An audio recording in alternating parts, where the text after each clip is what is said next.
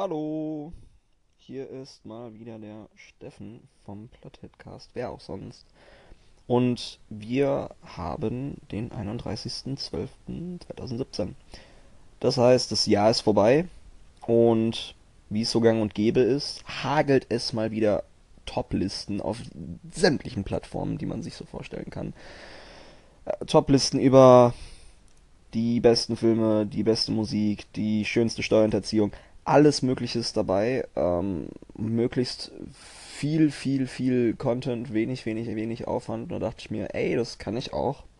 Von daher kriegt ihr jetzt meine Top 5 der besten Filme 2017. Respektive die Filme, die ich am 2017 am meisten gemocht habe. Ähm, ich wünsche euch dabei ganz viel Spaß. Bitte bewerft mich nicht mit nassen Windeln und schreibt mir keine Hasskommentare. Schreibt mir Drohbriefe. Das ist irgendwie, also die lese ich sowieso nicht. Von daher äh, viel Spaß und wir hören uns nach dem Intro weiter.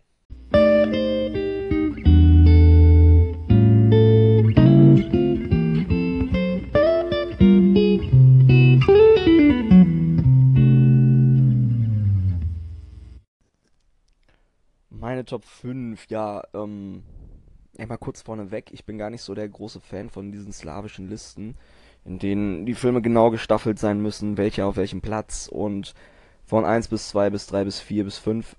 Ähm, also ich sag mal von vorneweg, bei mir sind die Nummerierungen nicht so slawisch. Man kann das Ganze vielleicht so als großes geschnürtes Paket sehen an Filmen, die man sich meiner Meinung nach auf jeden Fall mal ansehen sollte. 2017 mal vielleicht gesehen haben sollte, nachholen kann. Aber so ganz hm, strikt bin ich da nicht. Also der erste Platz ist für mich auf jeden Fall ganz weit ab vom Rest. Das kann ich schon mal so sagen. Der ist auf jeden Fall der beste, den ich dieses Jahr gesehen habe. Aber ähm, im Großen und Ganzen ist die Nummerierung hier eigentlich nur zur Dramaturgie da.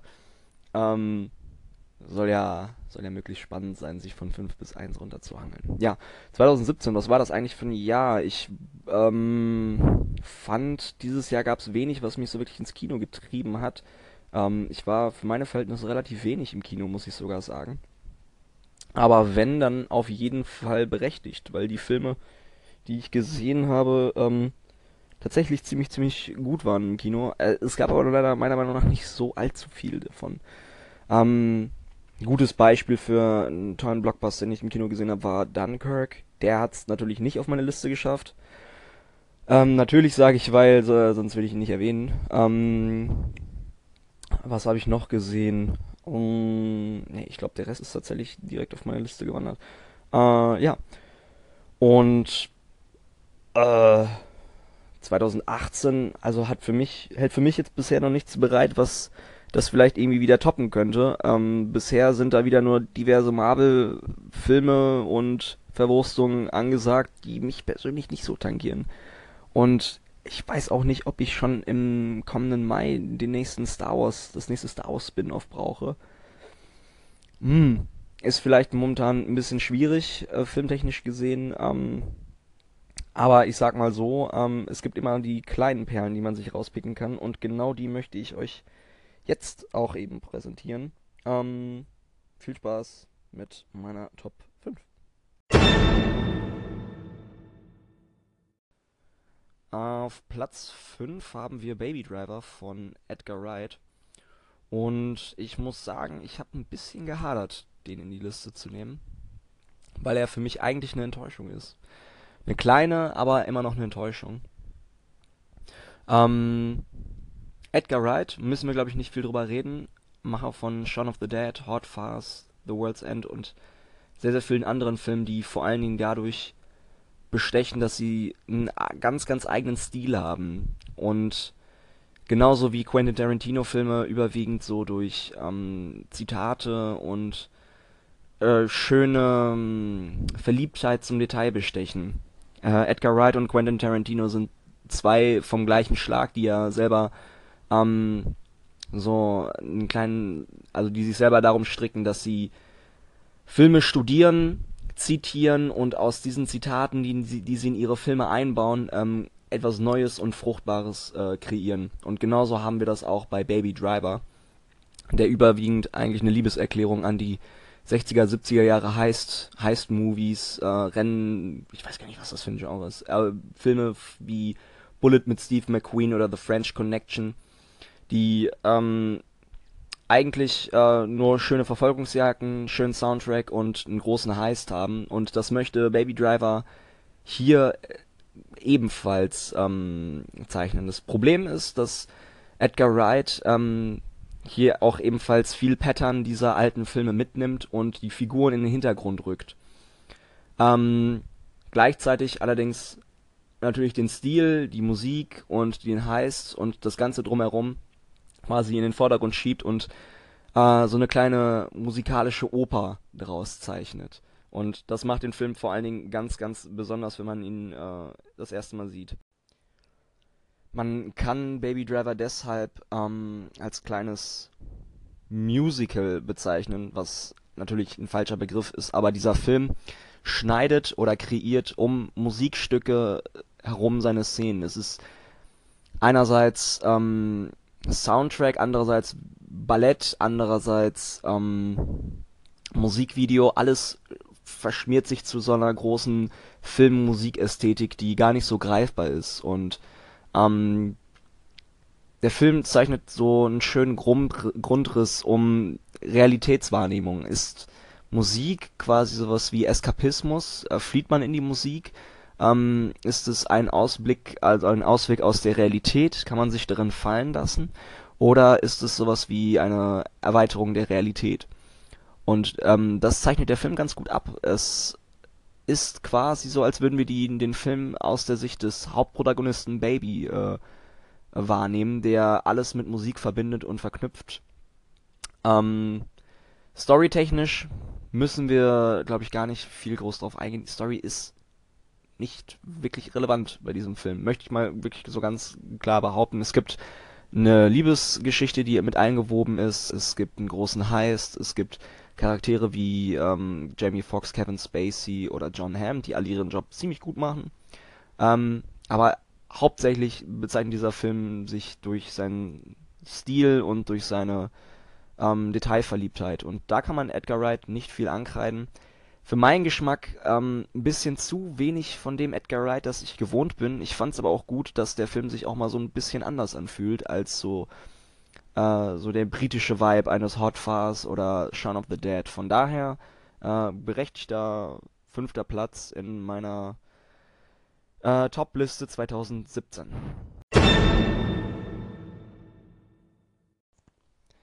Auf Platz 4 haben wir The Meyerowitz Stories von Noah Baumbach. Ein Film, der mich ziemlich überrascht hat, muss ich sogar sagen. Ähm, ist tatsächlich auch der einzige Film, den ich gar nicht im Kino gesehen haben kann, weil es eine Netflix-Produktion ist. Und ähm, wie bei jeder Netflix-Produktion denke ich mir, ja, schöner kleiner Film, der so mal wieder neu im Programm ist, gucke ich mir mal an, wird bestimmt nichts Wildes sein und der hat mich tatsächlich ziemlich überrascht. Ähm, ist eine, ein schönes kleines Familiendrama, Komödie. Es man weiß es nicht so genau. Es ist so ein kleiner Feel-Good-Movie, der eigentlich gar nicht immer so die gute Laune zelebriert. Äh, in den Hauptrollen Adam Sandler, Ben Stiller und Dustin Hoffman.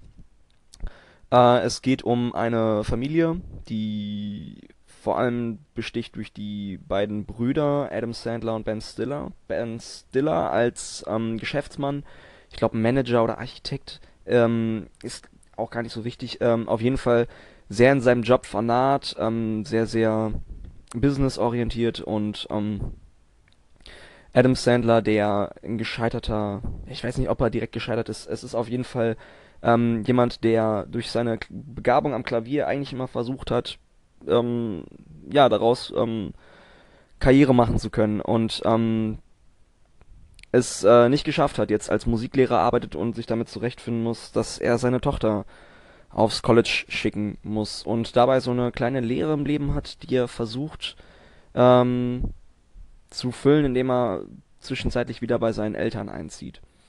Ähm, seine Eltern bzw. sein Vater, gespielt von Dustin Hoffman, hat allerdings ein kleines Unglück und so werden Ben Stiller und Adam Sandler, die eigentlich ähm, Funkstille haben, wieder dazu gezwungen, äh, miteinander auszukommen.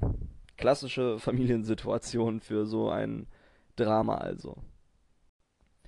Äh, was diesen Film allerdings abhebt von all den restlichen Dramen dieser Konstellation, ist, dass hier ein ganz genaues Bild von Kommunikation und Verbindung gezeigt wird, das sich vor allem durch fantastische Dialoge ähm, bemerkbar macht. Wer mag, kann sich mal das Video-Essay ähm, von The Nerdwriter zu The Meyerowitz Stories auf YouTube angucken.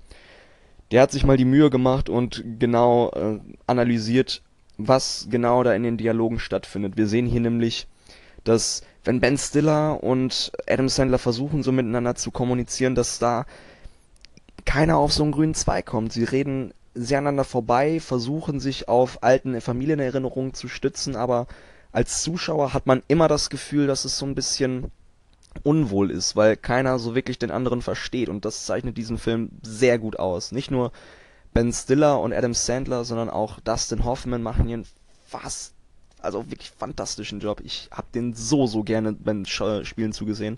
Allen voran Adam Sandler, den man mit so einer zerbrechlichen und melancholischen ähm, Ausdrucksweise im Gesicht tatsächlich noch nie gesehen hat. Ich möchte meinen, das ist mm, also die beste Rolle seiner Karriere.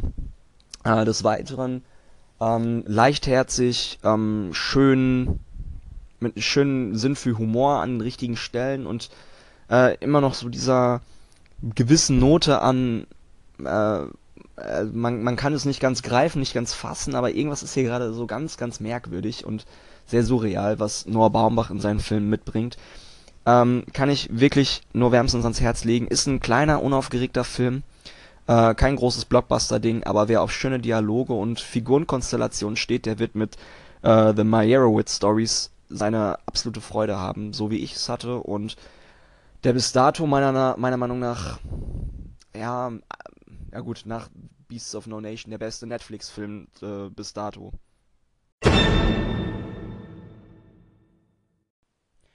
Auf dem dritten Platz ähm, vielleicht ein kontroverser Titel, der unter Filmpuristen und hornbebrillten Kritikern vielleicht nicht ganz das ist, was man unter einem vielschichtigen oder äh, möglichst äh, gut äh, geschriebenen Hollywood-Film versteht. Ähm, da würde ich entgegensprechen, ich finde, das ist ein fantastischer, zauberhafter Film. Und ähm, die Rede ist von La La Land, von Damien Chazelle, der damit den zweiten Film in seiner Karriere, zweiten Langspielfilm seiner Karriere äh, ins Kino wirft, nach dem wirklich herausragenden Whiplash, den ich auch immer noch äh, jedem äh, Menschen unter die Nase reibe, der eigentlich auf der Suche nach einem geilen Film ist. Ähm, La La Land ist eine Liebeserklärung an den Jazz, ist eine Liebeserklärung an das verträumte Hollywood der Golden Twenties, ähm, ist eine Liebeserklärung an die Liebeserklärung selbst und eine fantastische, schöne, warmherzige Romanze. Ryan Gosling und Emma Stone sind super besetzt, haben eine fantastische Chemie, stehen glaube ich jetzt auch schon wieder zum dritten Mal vor der Kamera zusammen und dem merkt man einfach an, dass sie auch einfach Bock auf diese Rollen haben. Ähm, es ist nie wirklich kitschig, es ist immer schön leichtherzig.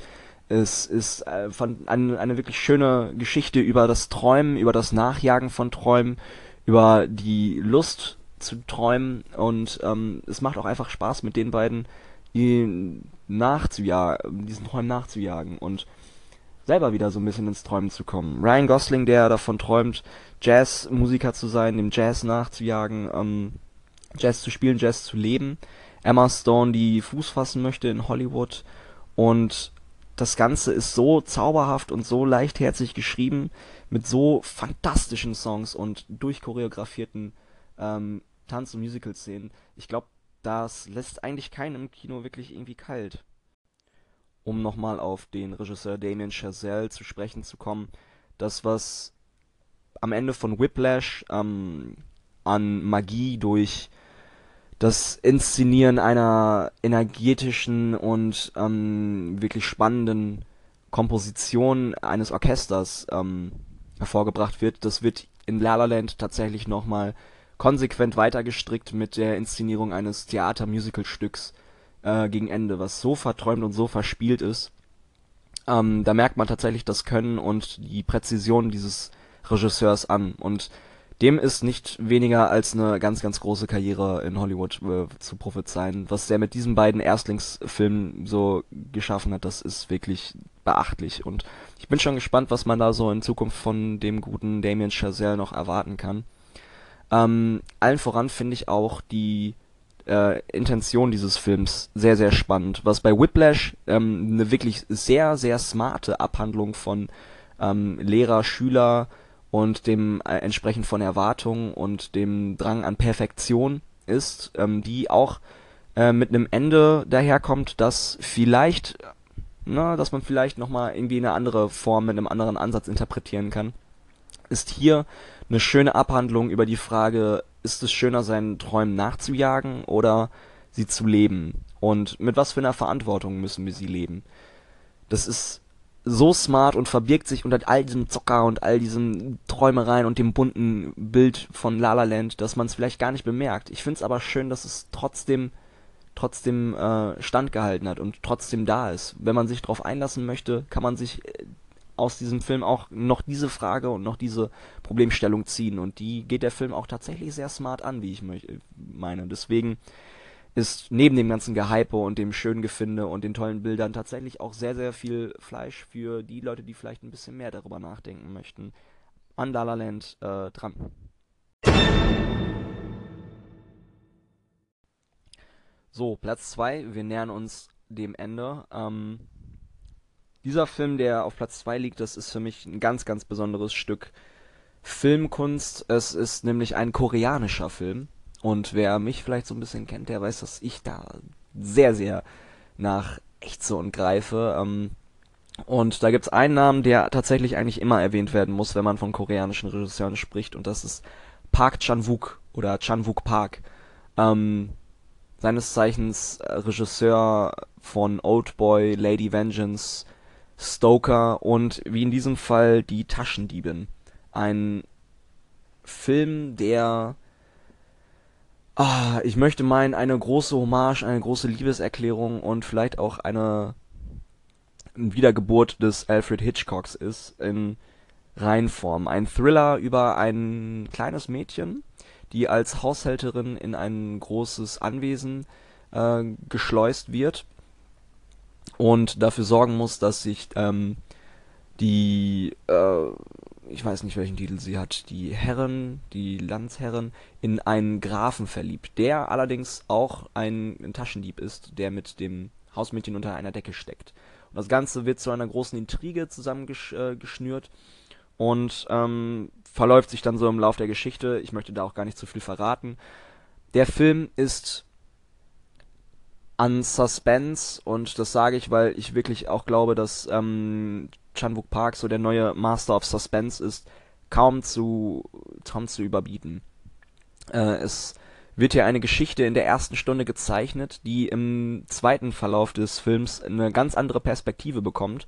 Also die selbe Geschichte nochmal aus einer anderen Perspektive erzählt wird und man trotzdem das Gefühl hat, man, man sieht, man erzählt, man erfährt eine neue Geschichte. Es ähm, tun sich ganz neue Handlungen auf und es werden ganz, ganz andere ähm, Ansätze und Wesenszüge bekannt und boah, ein Drehbuch, das äh, wirklich fantastisch umgesetzt wurde.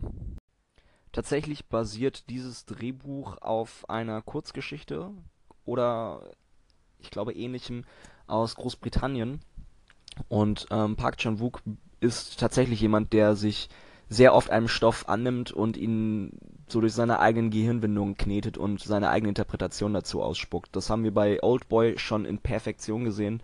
Eine Vorlage, die eigentlich ziemlich plump und ein sehr, sehr beiläufiger Anime aus Korea ist, den man eigentlich auch schnell vergessen kann. Und daraus äh, eine Rachegeschichte gestrickt hat, die sich genau wie die Taschendieben einem übergeordneten Thema oder Theme bedient, das ähm, viel mit Gefangenschaft, Gefängnis, Käfig und Beklemmung zu tun hat. Das ist ein Symbol, das wir sehr häufig in Park Chan-wook-Filmen sehen.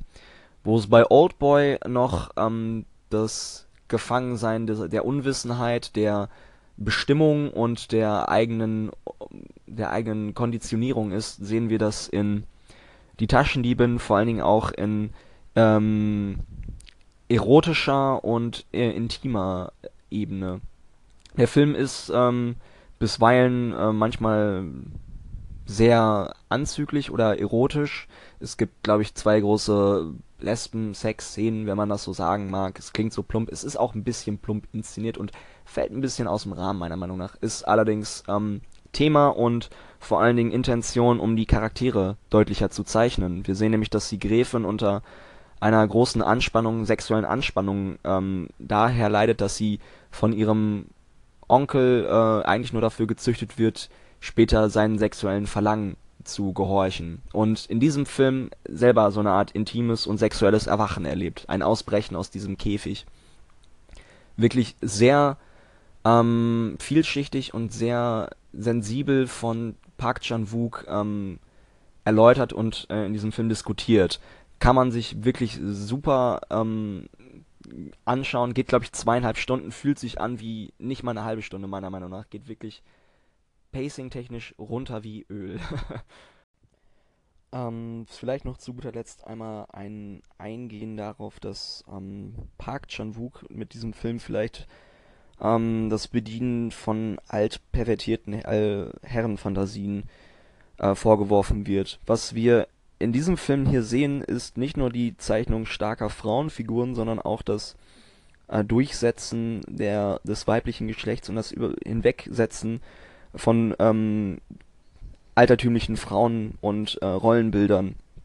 Da wir natürlich auch äh, quasi in einer Zeit in Korea sind, die sie wird nicht genau erklärt, ich bin auch nicht bewandert in koreanischer Geschichte, aber so, ich würde mal sagen, so um die 50er rum und tatsächlich sich noch mit alter japanischer Geschichte verbindet, dadurch, dass ähm, das Herrenhaus, in dem wir uns da befinden, ähm, nach japanischen Grundzügen bestimmt wird. Und die Herren, die Frau äh, dieses Anwesens ähm, tatsächlich auch quasi unterdrückt und in besagten Käfig gehalten wird, diesem intimen, sexuell unterdrückten Käfig.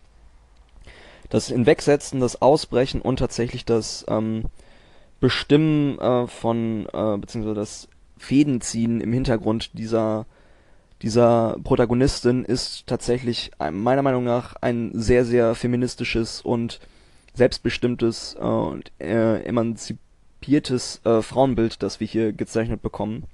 Und die vielleicht plumpen äh, Sexszenen, die äh, eingestreut sind, ähm, tragen eigentlich nur dazu bei, dass der emanzipierten und selbstbewussten Rolle dieser Frauenbildern, Frauenbilder, sorry, das klingt, äh, äh, Frauenrollen, äh, Frauenfiguren, äh, nur noch verstärkt wird. Ich kann das, äh, die Meinung nicht teilen, dass hier alt, perverse Altherrenfantasien bedient werden und ähm, auch, dass äh, ein sehr pervertiertes Frauenbild gezeichnet wird, da dieser Film mit jeder Faser genau das Gegenteil entgegensprüht.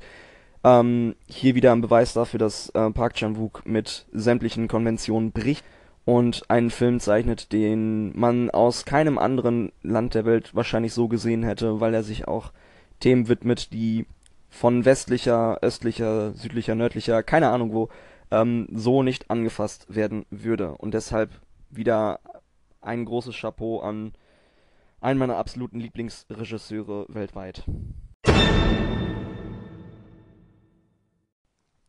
So, Platz 1, der goldene Thron, die oberste Spitze des Berges, ähm, der beste Film, den ich dieses Jahr gesehen habe und das mit Abstand.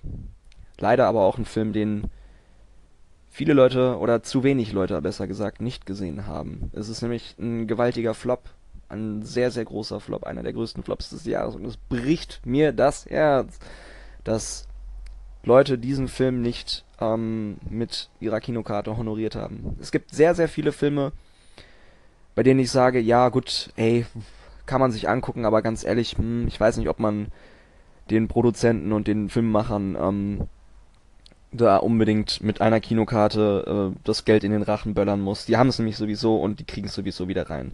Bei diesem Film dachte ich mir, dieser Film ist jeder fucking Cent wert. Äh, dieser Film wurde mit mehr gemacht als nur Produktionsbudget. Er wurde mit so viel Herzblut, mit so viel Detailverliebtheit, so viel Vision und so viel Tränen, Blut und Schweiß gemacht, dass ich ich möchte einfach jeden Menschen auf dieser Welt einfach meine Liebe für diesen Film entgegenbrüllen und ihn darum bitten, dass er zumindest, zumindest sich diesen Film einmal anschaut. Auch wenn er schwierig ist, auch wenn er sperrig ist. Und ja, ich komme jetzt auch mal zum Punkt, um welchen Film es überhaupt geht. Es geht um Blade Runner 2049.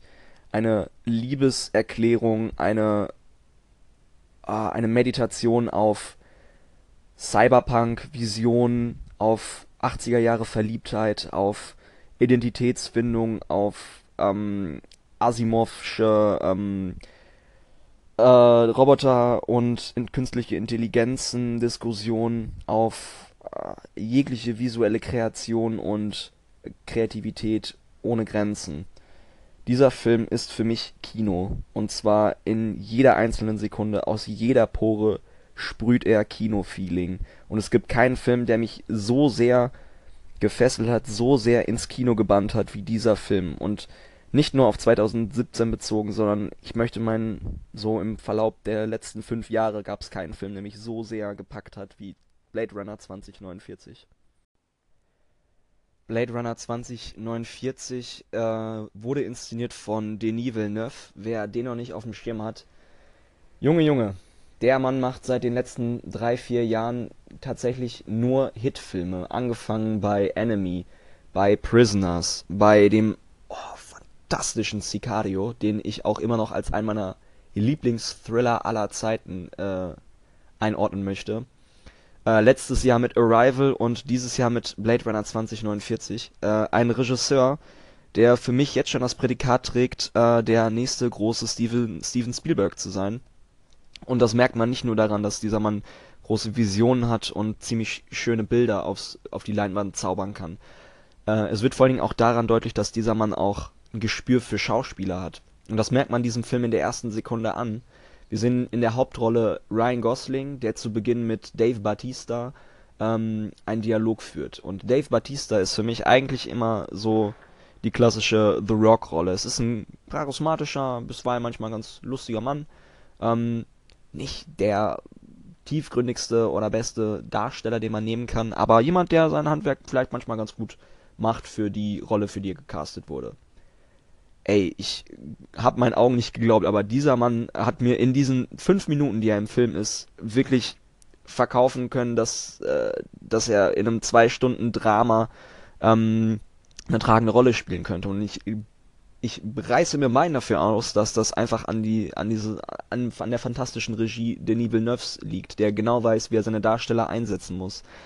Ein fantastischer Harrison Ford, den man seit langem mal wieder mit äh, viel Spaß und Freude beim, äh, bei der Rolle sieht. Das haben wir bei Star Wars nicht bekommen, da wirkte der irgendwie nur gelangweilt. Oder bei Indiana Jones, ey, möchte man gar nicht davon sprechen, wie wenig Bock der an diese Rolle rangegangen ist.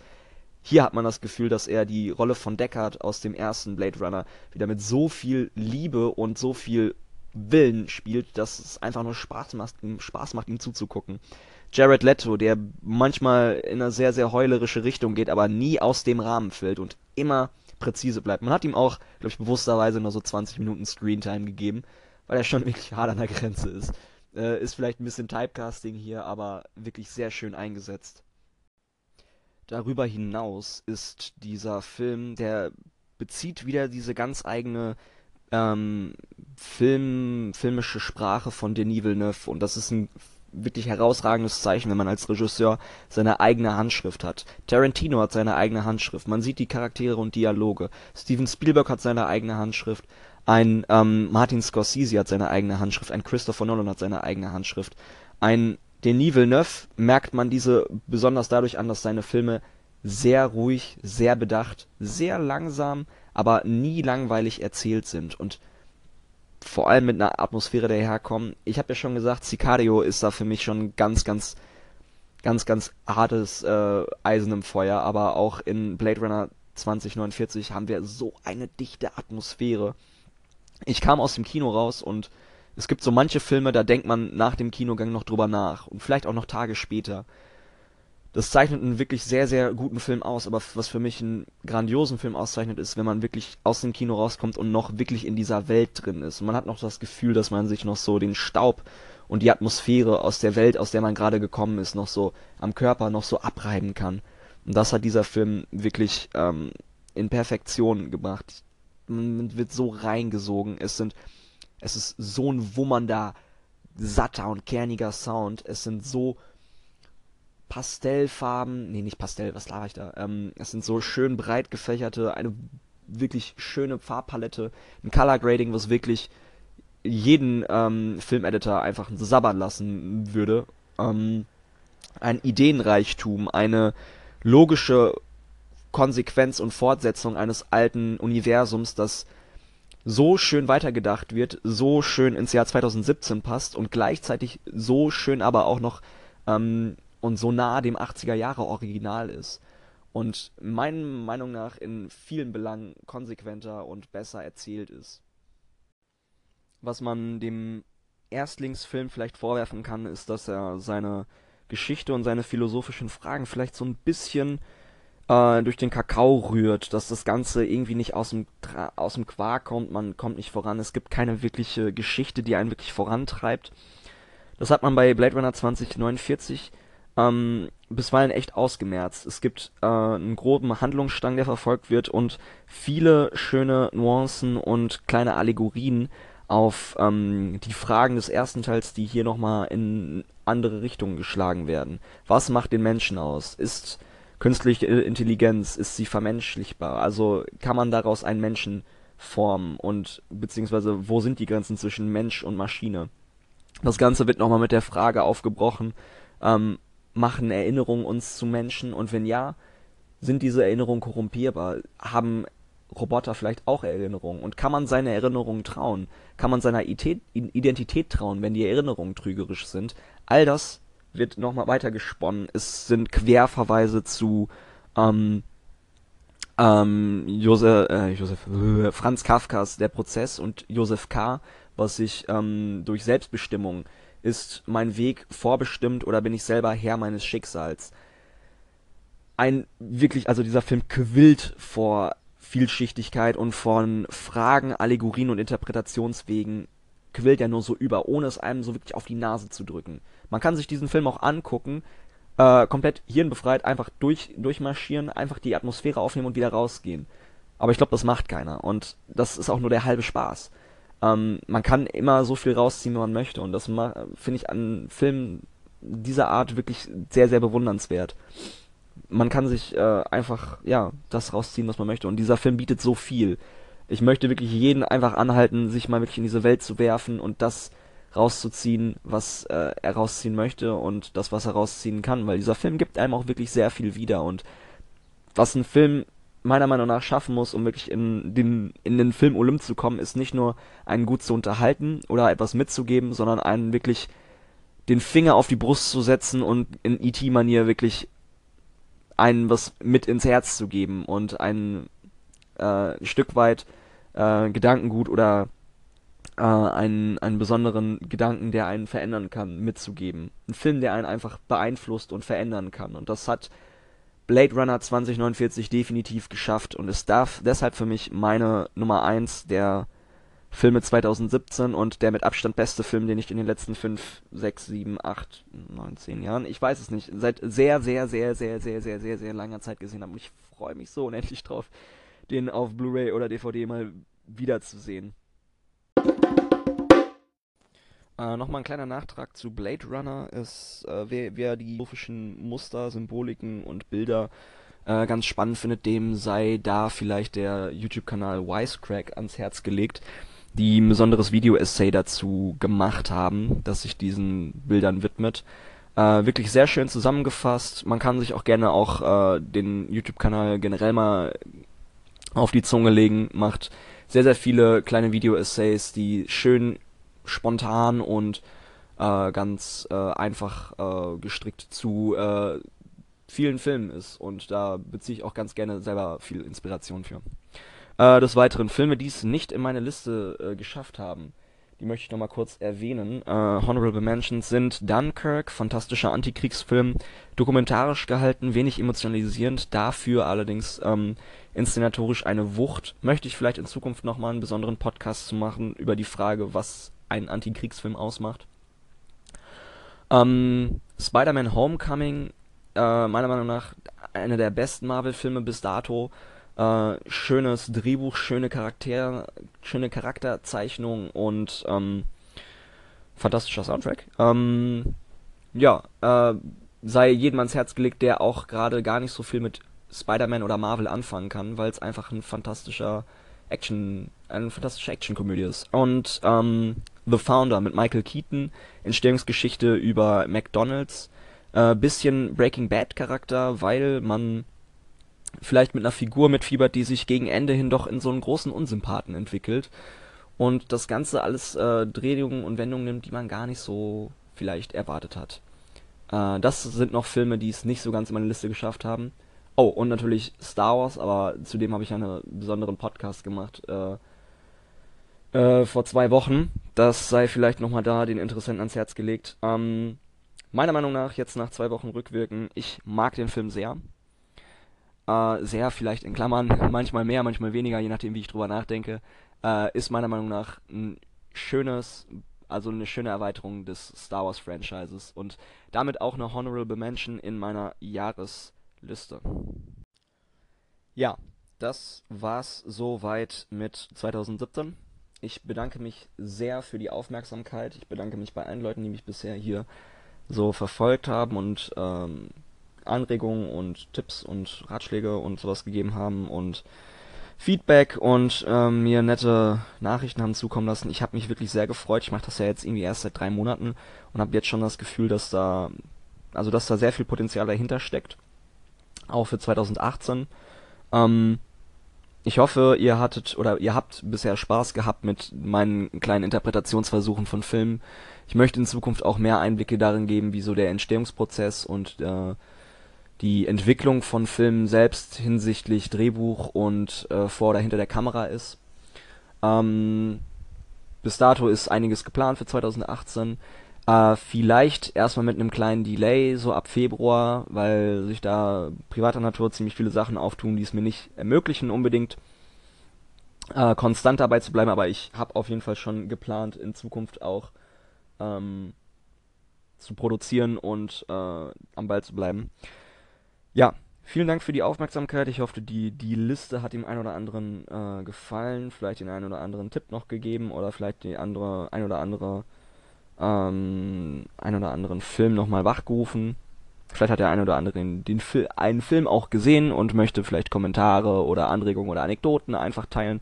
Bitte gerne einfach hier als Kommentar oder Shoutout oder Call-in bei Anchor oder bei iTunes einfach dalassen. Ich freue mich über jede Anregung, jede kleine Side Note und jede Anregung. Ja.